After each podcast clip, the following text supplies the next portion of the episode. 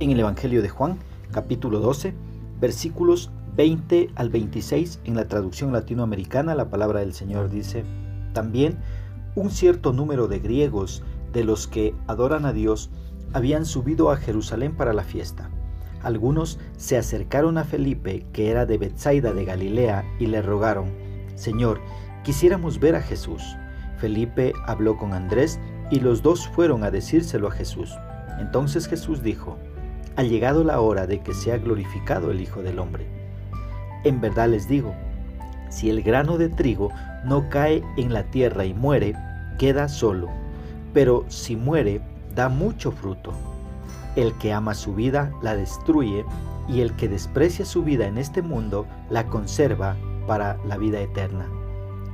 El que quiera servirme, que me siga, y donde yo esté, allí estará también mi servidor y al que me sirve, el Padre le dará un puesto de honor. ¿Qué es lo que expresa el escritor en estos versículos? Veamos en los versículos del 20 al 22. Lo que Juan expresa acá es que algunos griegos que habían venido a Jerusalén para la fiesta de la Pascua quisieron ver a Jesús y se acercaron a Felipe para que él los guiara. Es posible que buscaran a Felipe porque su nombre era griego. Estos gentiles griegos manifestaron una actitud muy diferente, más bien totalmente contraria a la actitud de los líderes religiosos judíos, quienes querían matar a Jesús, mientras los griegos querían verlo y tener su atención. Mira el versículo 23. Aquí Jesús dice que ha llegado la hora de que sea glorificado el Hijo del Hombre se estaba refiriendo al tiempo de su muerte, resurrección y exaltación. Versículos del 24 al 26. Mira, estos versículos muestran una clara imagen del sacrificio necesario de Jesús. Si un grano de trigo no cae en tierra y muere, no se convertirá en una planta que produzca muchos granos más. Así Jesús debió morir para pagar la deuda que nosotros no podíamos pagar por nuestro pecado. Pero también Él murió para mostrar su poder sobre la muerte. Mira, su resurrección prueba que tiene vida eterna. Y como Jesús es Dios, puede dar vida eterna a todo aquel que cree en Él. Dicho de otra manera, al igual que la semilla sembrada muere para traer una cosecha abundante, la muerte de Jesús trae salvación a muchos, a todo aquel que cree en Cristo como su Salvador.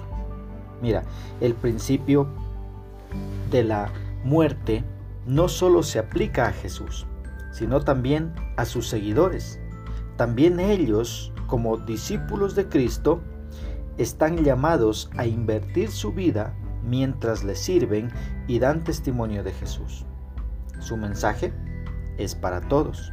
No permita que las diferencias sociales o raciales se conviertan en barreras para presentarle el Evangelio a una persona. Ahora, ¿cómo puedo aplicar estos, esta porción bíblica a mi vida? Mira, te propongo tres aplicaciones. Primero, buscando a Cristo en su palabra, la Biblia, para pasar tiempos de calidad escuchándole hablar. La única forma que vas a escuchar hablar a Jesús es a través de su palabra. Otra aplicación más. Pues adorándole y agradeciendo a Dios porque Él no hace acepción de personas. Él ama a todo aquel que ha recibido a Cristo como su Salvador, porque aquel que no le ha recibido está rechazándole aún sin saberlo. Tercera aplicación. Agradeciendo a Jesús por haber ocupado nuestro lugar en la cruz y pagar nuestra deuda y hacernos libres del poder del pecado y darnos vida a través de su muerte.